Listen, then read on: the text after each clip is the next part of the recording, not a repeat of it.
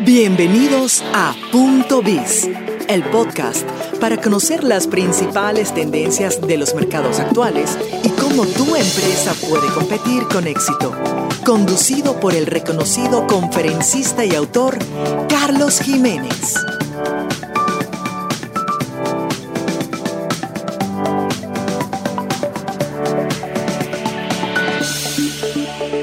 Hola, bienvenidos al episodio 13 de Punto Biz, un podcast para hablar de tendencias, marketing y negocios. Soy Carlos Jiménez y hoy quiero hablarte de comunicación digital eficaz para las empresas.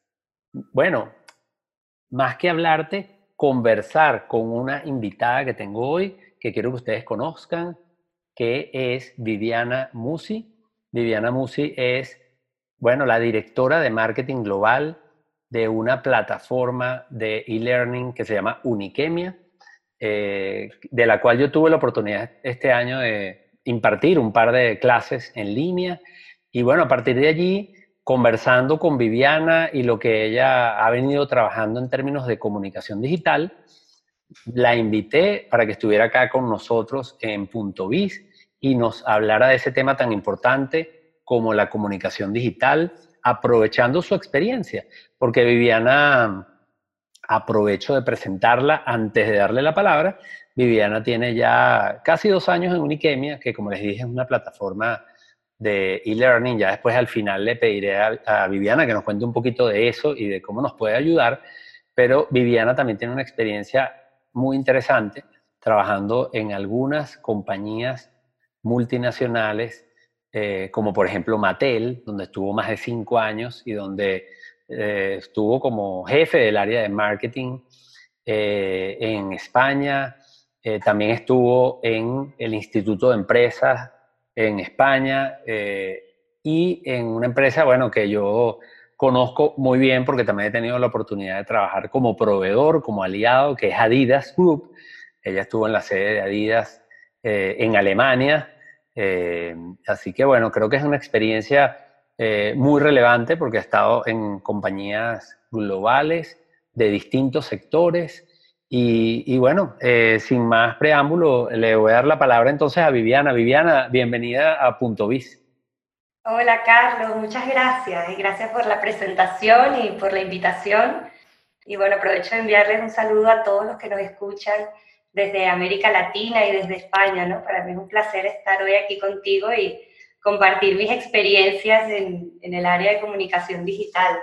Bueno, no, encantado de verdad de, bueno, haberte, haber tenido la oportunidad de conocerte durante el año 2018, de haber podido colaborar con Uniquemia eh, en algunos temas de transformación digital, de diferencias generacionales. Pero bueno, hoy vamos a hablar entonces de este tema que tú manejas muy bien y que además que sé que no solamente como directora de marketing global de Uniquemia eh, estás allí vinculada, sino que además has dado esa clase, has hablado sobre comunicación digital y sobre todo este tema que me interesa mucho, cómo, qué significa eso de la cómo hacer una comunicación digital eficaz en las empresas, por qué eso es importante, eh, qué has aprendido habiendo trabajado en estas multinacionales o incluso en tu labor como asesora, porque entiendo que también eres socia de una empresa de consultoría que apoya a las pymes eh, en España con relación a este tema del mundo digital y de la comunicación digital. Así que bueno, eh, te dejo la palabra para que nos hables un poquito de eso. Claro que sí, bueno, Carlos, yo creo que la comunicación digital es un tema eh, ya común, ¿no? O sea, ya todas las empresas tenemos presente que es muy importante tener un plan de comunicación digital, eh, solamente que yo creo que, no, no, todas aprovechan el potencial que tienen, ¿no? Hay algunas, algunos beneficios, algunos, algunas recomendaciones, algunos tips por allí que, que nos pueden ayudar a que podamos desarrollar un plan de comunicación eficaz y que, por supuesto, este sea un factor de éxito para, para nuestros negocios, ¿no? Eh, por ejemplo, bueno, como comentaba, yo estuve eh, eh, siendo la, responsable de, del área de marketing para Iberia, para España y Portugal de Mattel, y, y fíjate, un, un, tema interesante es que pude vivir de primera persona lo que fue lanzar una marca completamente online. O sea, mm, recuerdo que para nosotros fue todo un reto eh, construir un plan de comunicación que fuese exclusivamente digital. Y eso no hace mucho, eso, eso fue hace unos cinco años atrás, ¿no? O sea, que, las cosas cambian eh, increíblemente, ¿no? Muy rápido. ¿Y, cuál era el target? ¿Cuál era el target de, bueno, ya nos contarás cuál es la marca y cuál es el target, que, a quiénes, con quiénes se querían comunicar ustedes? Claro, bueno, mira, la marca eh, que lanzamos completamente eh, online fue Monster High. Y, la verdad es que yo creo que es un caso de éxito porque desde el, principio, eh, desde que decidimos en Mattel lanzar esta marca, se, se pensó que todo tenía que girar alrededor de un contenido que conectase con nuestro target, que eran niñas preadolescentes. ¿No? Entonces, eso, bueno, unos años atrás, eh, Mattel, como sabes, nunca ha sido una empresa de contenido, ¿no? ha sido Disney, los que crean películas eh, y, contenidos, ¿no? Que, que, luego lanzan juguetes, ¿no? Pero Mattel siempre ha fabricado juguetes. Entonces Monster High em, se lanzó eh, basándose en, crear un contenido que conectase a través de medios digitales con estas preadolescentes, estas niñas preadolescentes de 9, 10 eh, años, ¿no? Y, la verdad es que en España, de hecho, eh, fue uno de, los, casos que tuvo mayor éxito porque supimos definir muy bien a ese target, a esas niñas, eh, adaptar los contenidos, porque como tú sabes, las grandes empresas, pues todos esos contenidos se crean en los headquarters, eh, con agencias, bueno, eh, muy creativas, luego se van pasando a los departamentos locales, pero en España supimos adaptar esos contenidos al mercado, al target, ¿no? Adaptamos el lenguaje, nos fijamos muy bien dónde estaban, en qué plataformas digitales estaban esas niñas, ¿no? Nos dimos cuenta, pues, de que estaban pasando muchísimo tiempo en YouTube, viendo pequeños episodios, entonces por eso creamos eh, o cortamos los episodios que nos mandaban desde Estados Unidos en pequeños episodios que le llamábamos webisodes y los colgábamos una vez por semana. Y a través de, ya de, imagínate, en ese entonces ya, lo digo ese entonces porque parece mucho tiempo, pero eh, ya en ese entonces habían algunas influencers, algunas niñas youtubers aquí en España y, conseguimos pues que estas niñas eh, hablaran de Monster High y, conseguimos pues así que todas estas niñas eh, preadolescentes se conectasen y esperaran los webisodes cada viernes, ¿no? Que íbamos colgando.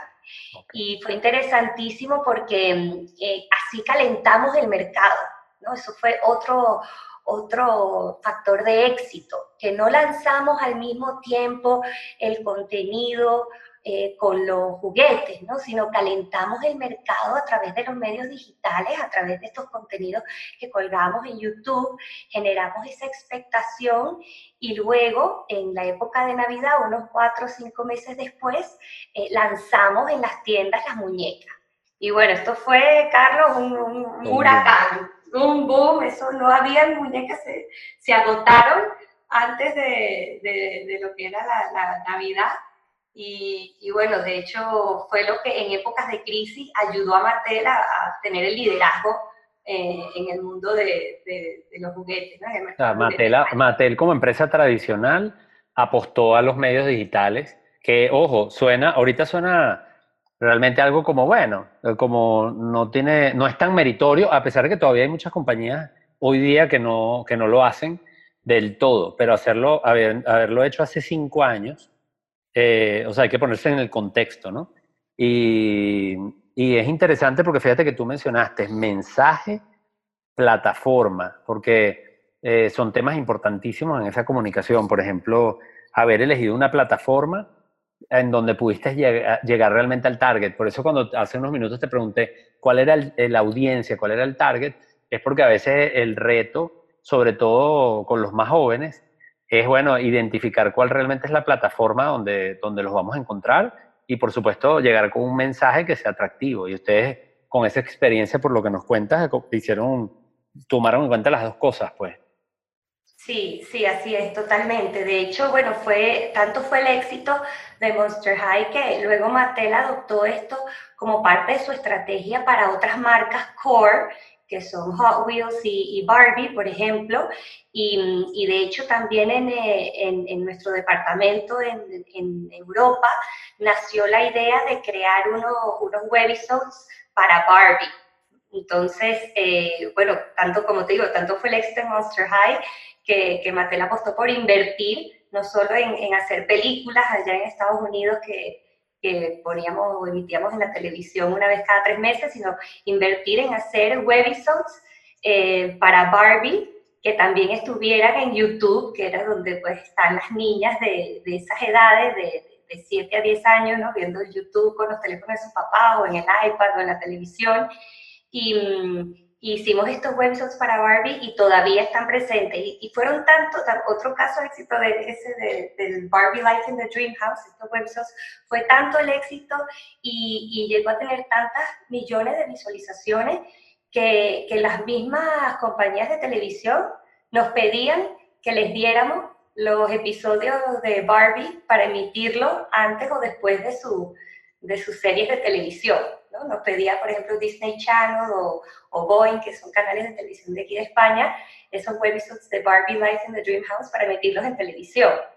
Entonces, fíjate como, como bueno, de nuevo ahí em, fuimos muy rápidos, ¿no? En, en, aprovechar este caso de éxito de Monster High y replicarlo en, en otras marcas, ¿no?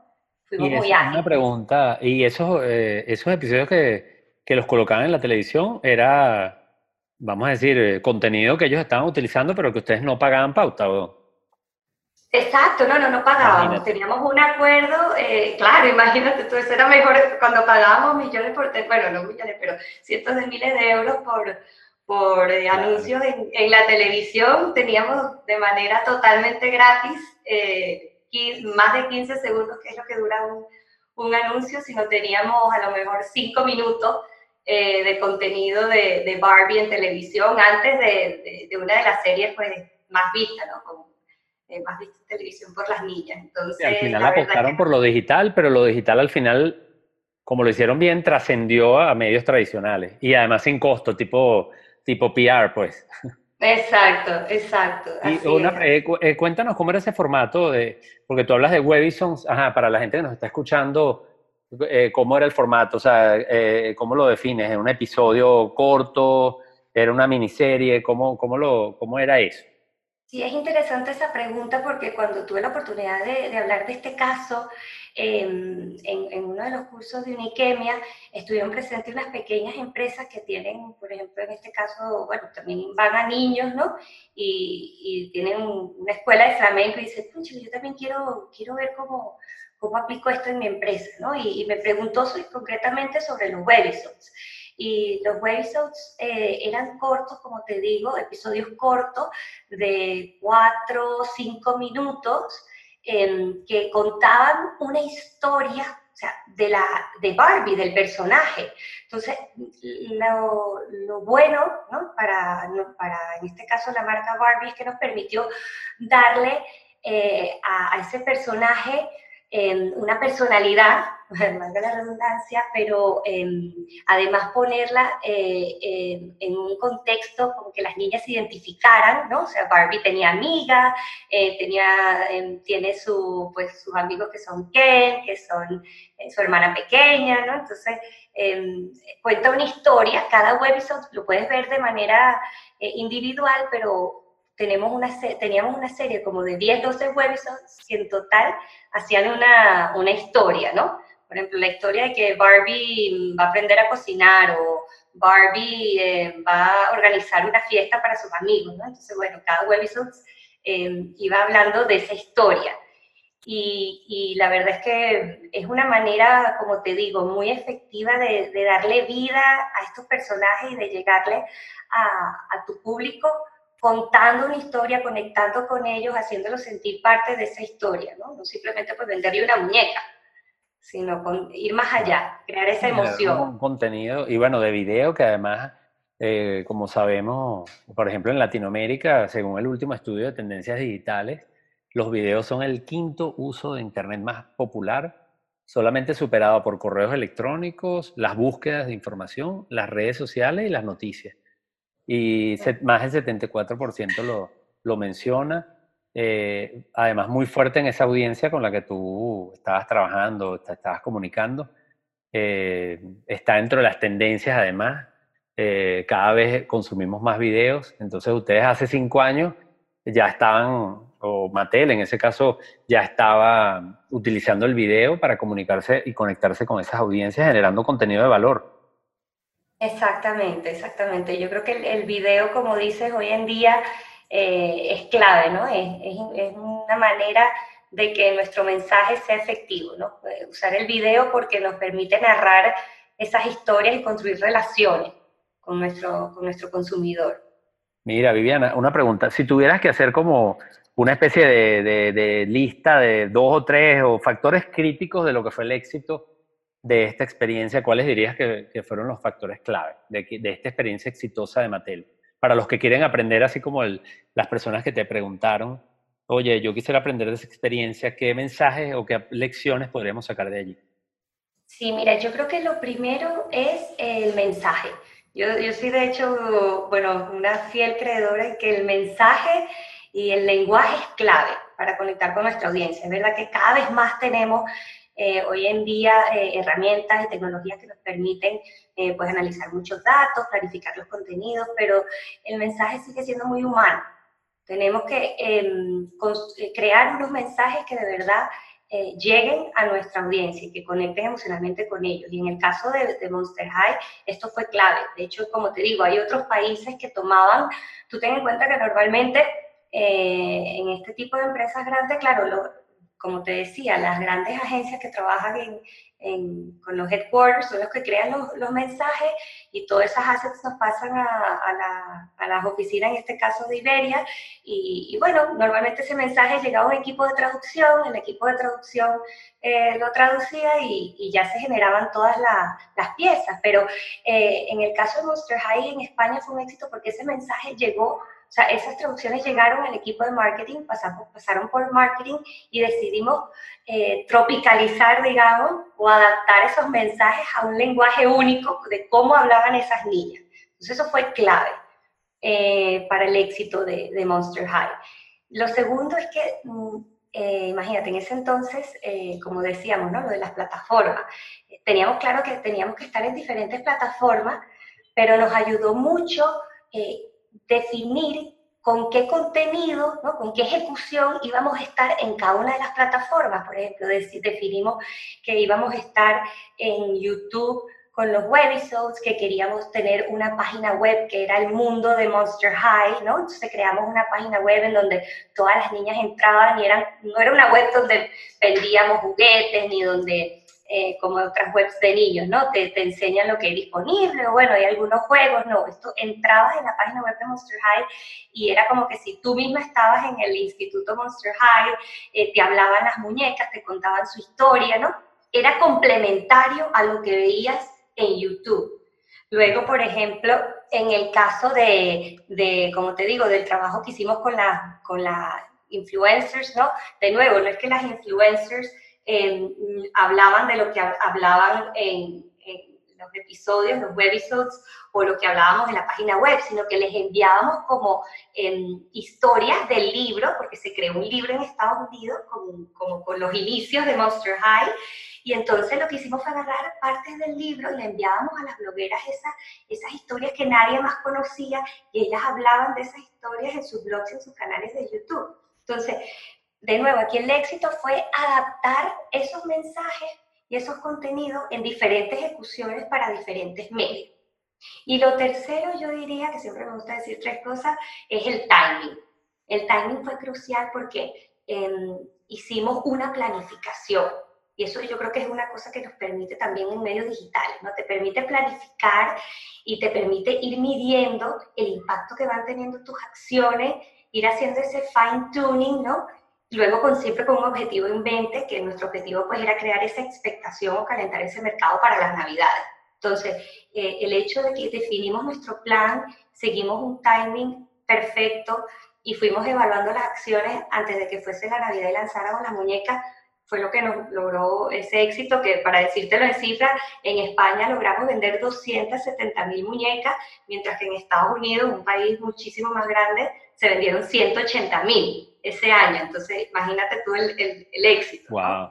¿no? y fíjate que es interesante eso del factor, sí, el, el hecho de crear la expectativa.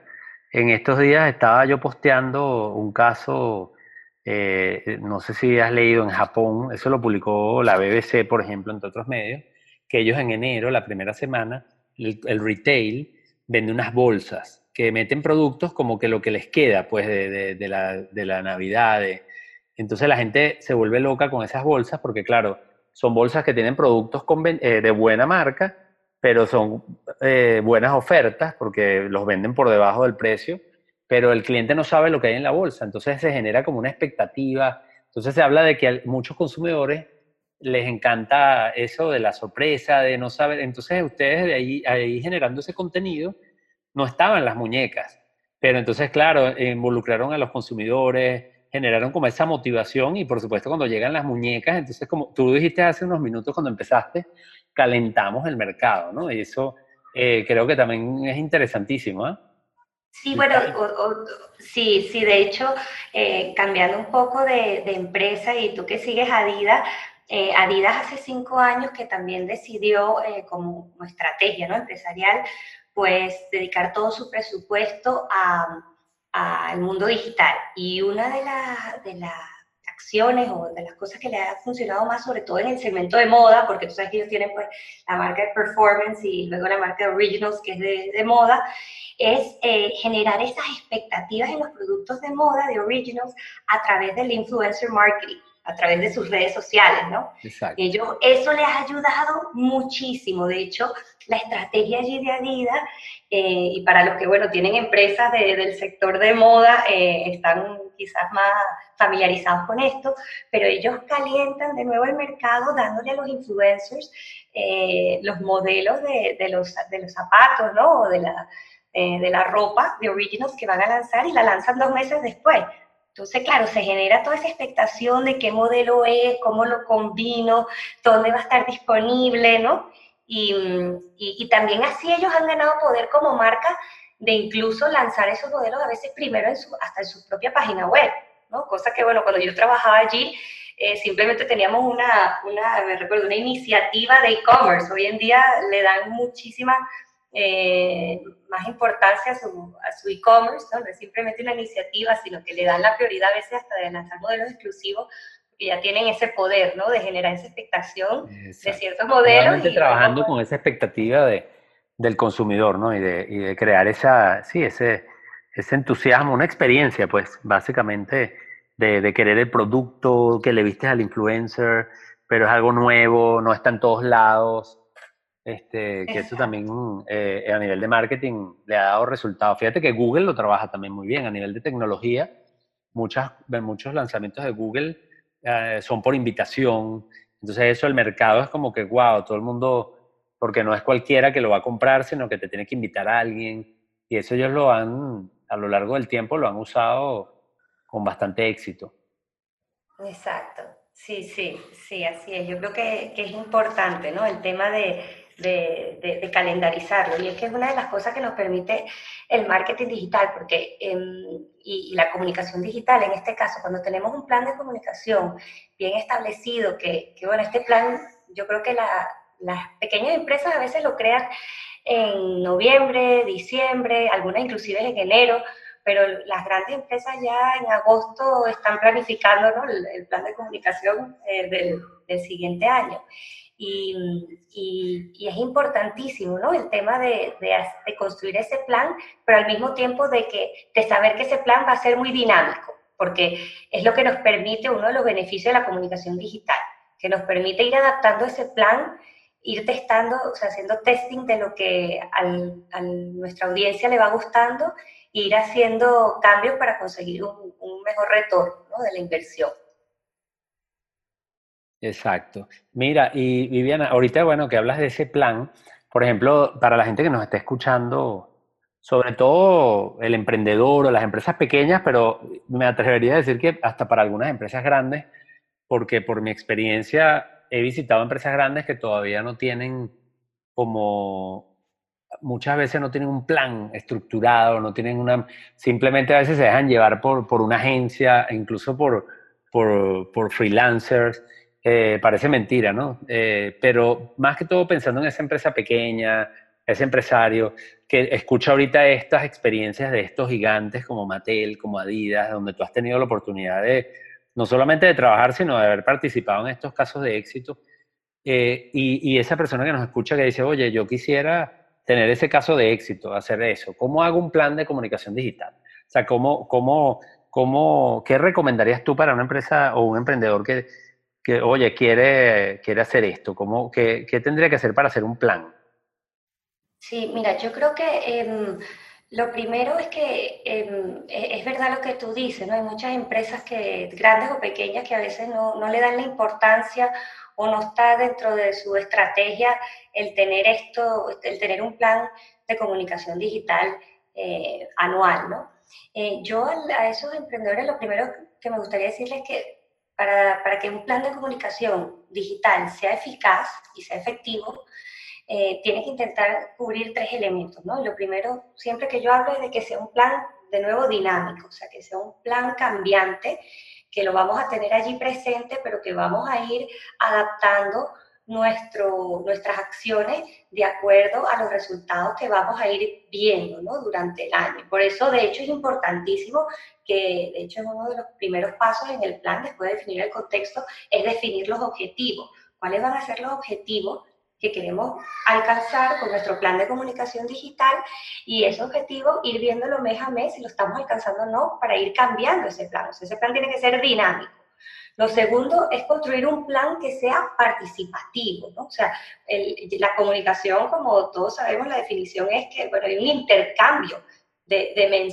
Entonces, yo sé que a veces tenemos muchísimas cosas que queremos contar, eh, tenemos millones de ideas, tenemos productos que queremos lanzar, o sea, tenemos mil cosas que queremos hacer, no sé si tú lo has visto, ¿no? Pero yo ahorita, bueno, veo a principios de año muchísima gente, bueno, tengo ideas, quiero comunicar, quiero crear, pero no olvidemos que también buscamos que los que nos escuchen creen, creen, ¿no? Que, que sean, eh, que ellos participen en esa creación. O sea, lo que queremos es conectar con ellos y, y conseguir que, con el plan de comunicación nuestra audiencia también comunique, interactúe con nosotros y con su entorno. Entonces es clave que sea participativo, tener eso en mente y escuchar mucho lo que nuestra audiencia nos quiere decir. Fíjate que eso es una, disculpa, esa es una de las grandes expectativas, sobre todo de la generación de los millennials, que quieren participar. Y es sorprendente cómo tantas marcas o muchas marcas eh, eh, usan los medios sociales y los medios digitales en general como si fuera el modelo tradicional de broadcasting, donde yo, te, yo hablo, yo hablo, pero nunca te dejo participar ni te pregunto. Entonces es muy importante que estás recomendando esto porque, bueno, de eso se tratan estos medios, son medios sociales. Entonces la gente quiere participar y estos medios lo permiten, entonces hagámoslo. Exacto, además que bueno, esto como dice estos medios, cada vez más los algoritmos eh, están eh, volcados en, que, en, que te van a dar más importancia a tu cuenta, a tu perfil, si consigues más engagement, ¿no? más participación. Entonces, eh, debemos buscar esas formas, debemos buscar esas formas de que la gente que nos está escuchando participe y, que ellos mismos se, se sientan protagonistas de la creación de, los contenidos de, estas, de nuestras marcas, ¿no? Porque al final, bueno, ellos quizás tienen mucho más que contar y que decir que nosotros. Y finalmente es que, que sea, o sea, el plan de comunicación digital, para que sea eficaz, que sea estratégico. El plan tiene que estar inmerso en la estrategia de la compañía y alineado a, los, a los objetivos del negocio, ¿no? O sea, no es algo de que, bueno, vamos a hacer un plan de comunicación, déjame eh, sobre todo en algunas empresas, ¿no? Déjame delegarlo aquí a una persona que se busque una agencia y bueno, ya él verá. No, esto tiene que ser estratégico. Eh, de hecho, hasta las empresas familiares o pequeñas, o sea, el dueño, aunque no sepa mucho del tema, pues tiene que involucrarse porque va a tener que tomar decisiones clave, a veces de presupuesto, de mensajes que pueden que, que, son vitales, ¿no? Y que pueden llegar a, a definir el éxito del negocio. Y, y, por eso también tiene que ser estratégico.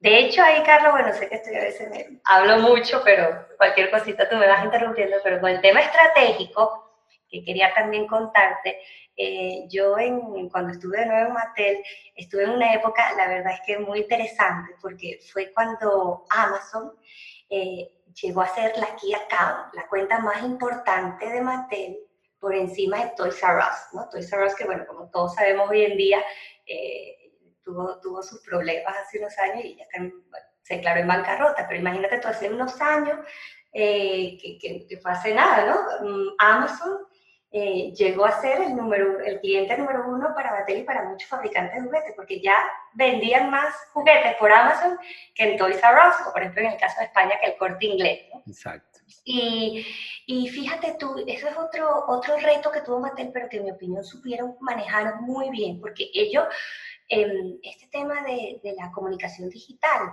eh, como te digo, se notaba que estaba dentro de la estrategia de la empresa.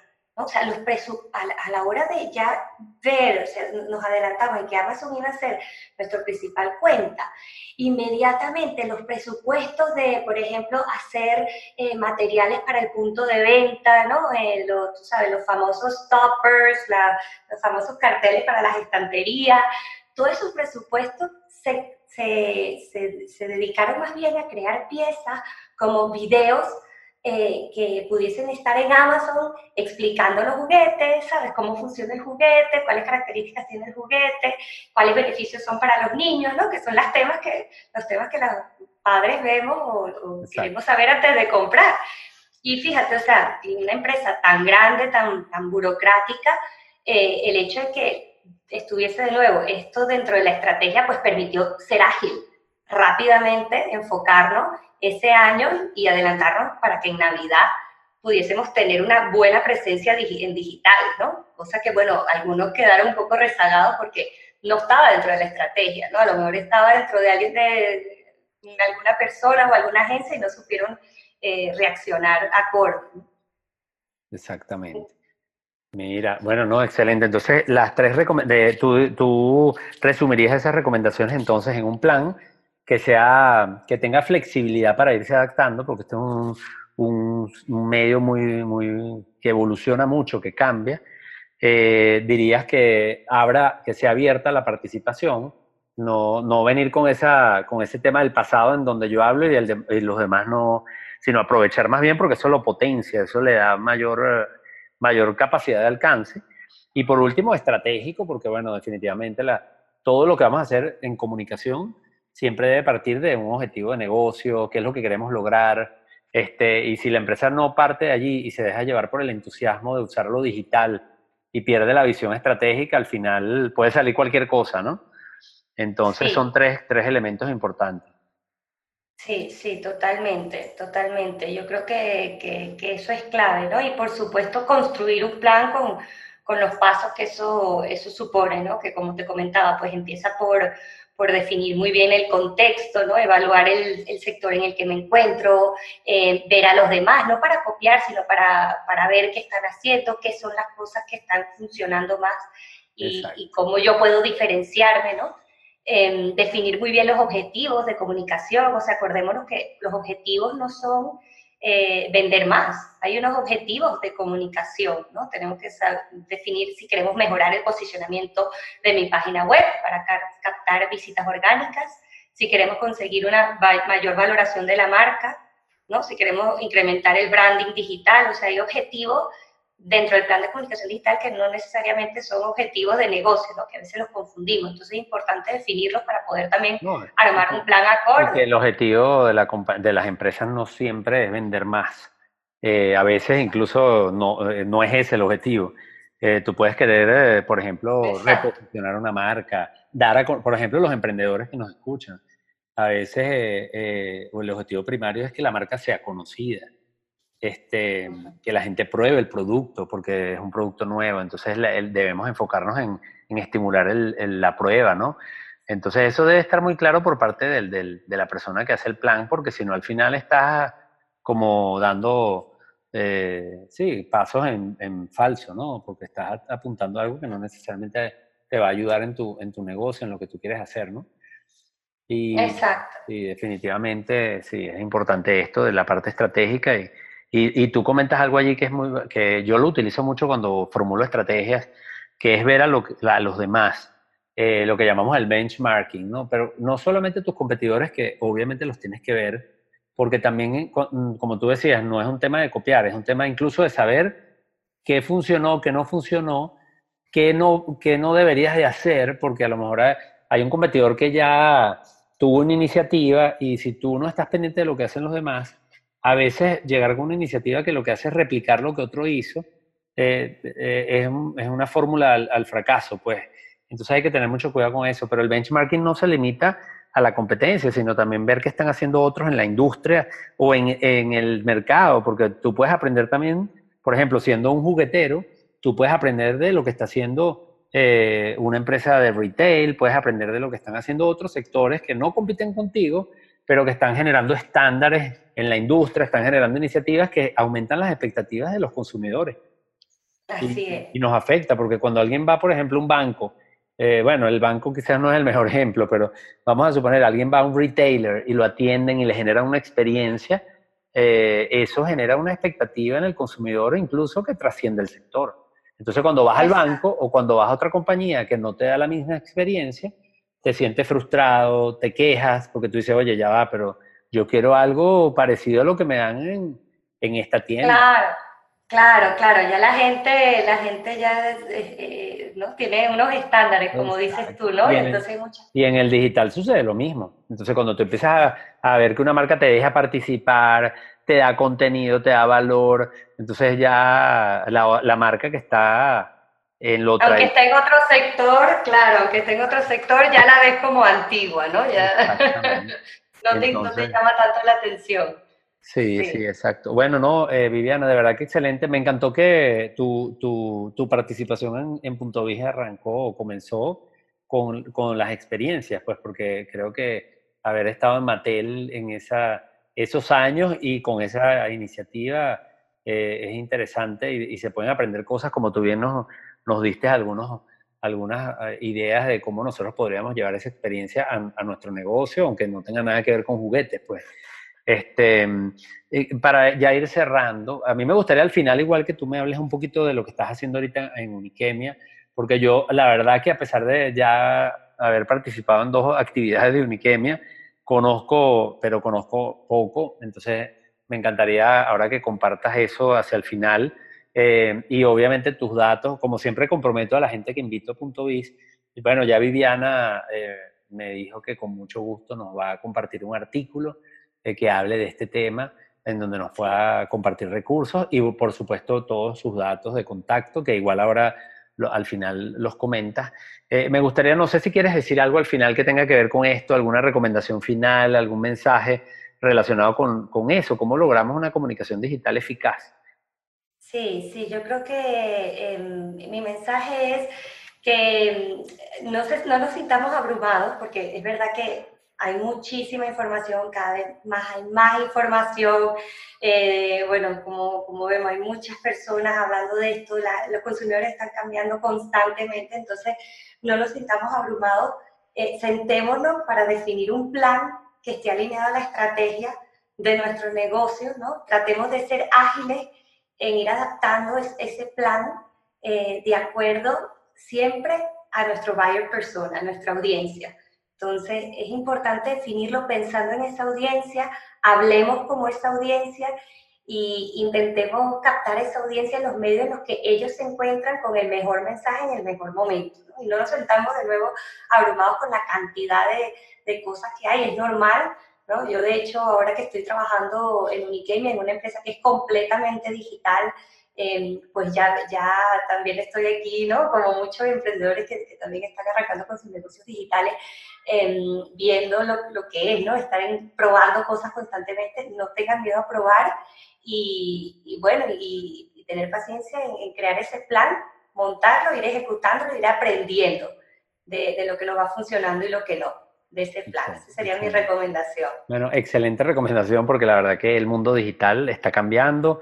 Aquí no está todo dicho ni todo hecho, así que la mejor manera de enfrentarse a este mundo eh, digital es como esa actitud de, de adaptación al cambio, de, de, de, estar experimentando, porque lo, que ese ensayo y error que mucha gente lo interpreta o a veces lo malinterpreta como si fueran improvisaciones, Y, y, fíjate que no lo es porque dentro de lo mismo que tú dijiste, no, ya va, hay una estrategia, hay una visión estrategia, de estrategia, y, pero sencillamente tenemos que ir probando porque en este medio todavía hay cosas que están cambiando, surgen nuevas plataformas, surgen formatos distintos, nada más en video, bueno, hemos estado sometidos a, cambios muy intensos, entonces hay que estar abierto a probar eh, y, y, bueno, ver qué le funciona a la marca y, qué es lo que funciona mejor, ¿no?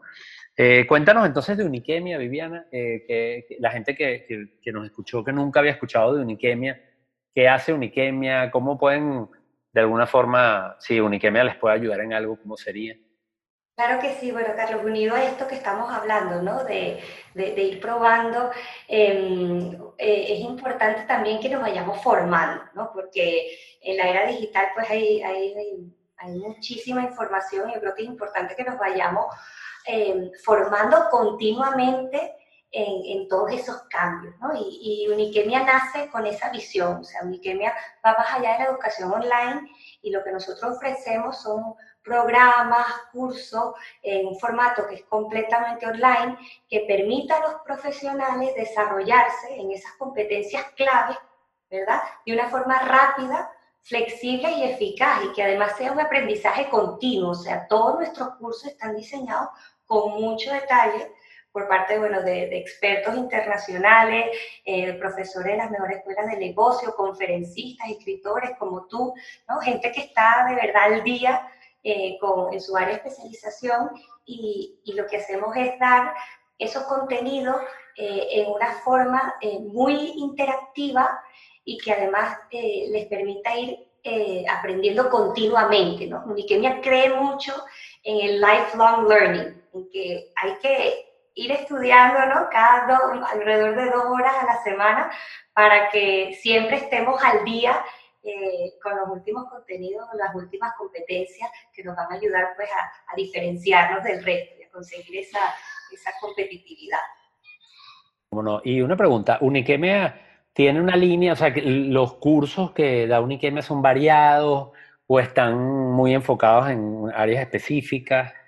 Sí, mira, nuestros cursos están enfocados en las competencias más demandadas eh, para, por las empresas de Latinoamérica, ¿no? De hecho, nosotros trabajamos eh, con empresas eh, muy grandes en América Latina y, con este know-how hemos definido eh, toda la parrilla de, programas de cursos que eh, son en gestión de personas, gestión de proyectos, agilidad, orientación al cliente, marketing y ventas, logística y transformación y cultura digital. Entonces, estas son nuestras seis grandes competencias y cada una de estas competencias, eh, pues en distintos formatos, tanto en formatos de cápsulas de microlearning como en cursos de dos a tres semanas, que ya tienes clases en vivo con el profesor, hasta diplomados 100% online, eh, vamos, vamos capacitando, formando a, a. ¿no? nosotros sobre todo vamos a, esos profesionales o gerentes que quieran, que quieran capacitarse con, con este tipo de, de, de competencias. Bueno, excelente. Eh, mira, Viviana, bueno, comparte si quieres, si quieres compartir algún dato, un correo, tus redes, eh, alguien que escucha y diga, wow, me encantó escuchar a Viviana, quiero contactarla, eh, ¿cómo, te, ¿cómo te pueden contactar? Claro, bueno, mi, email es vivianamusi.gmail.com. También me pueden contactar a mi mail de Uniquemia, que es viviana.musi.uniquemia.com. En las redes me pueden encontrar en Instagram como arroba vivianamusi y en LinkedIn también como vivianamusi. Y bueno, muy pronto estaré estrenando una página web, así que, bueno, estén atentos, pero eh, ya, te, ya te contaré cuando la lance. Bueno, no, excelente, la verdad, eh, Viviana, un millón de gracias. Súper eh, interesante este tema y tus experiencias alrededor de él. Eh, bueno, voy a aprovechar de, de mm, darles a todos las gracias por escuchar. Recuerda que si deseas recibir un resumen de este tema, te puedes registrar en carlosjiménez.info slash podcast.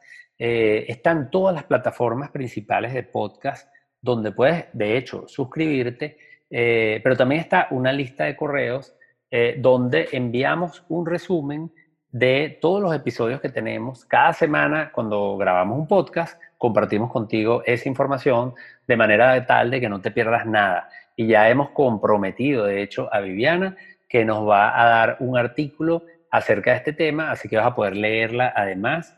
Eh, seguramente muchas de las cosas que no pudimos hablar por temas de tiempo acá, entonces vas a poder leerlo allí también. Así que recuerda, en carlosjiménez.info slash podcast eh, puedes ver tanto la lista de suscripción como las principales plataformas que me encantaría además que te suscribieras allí en Stitcher, en Apple Podcast o en SoundCloud, que son las principales plataformas que están eh, relacionadas con este podcast. Entonces, bueno, un saludo a todos y bueno, nos escuchamos la semana que viene.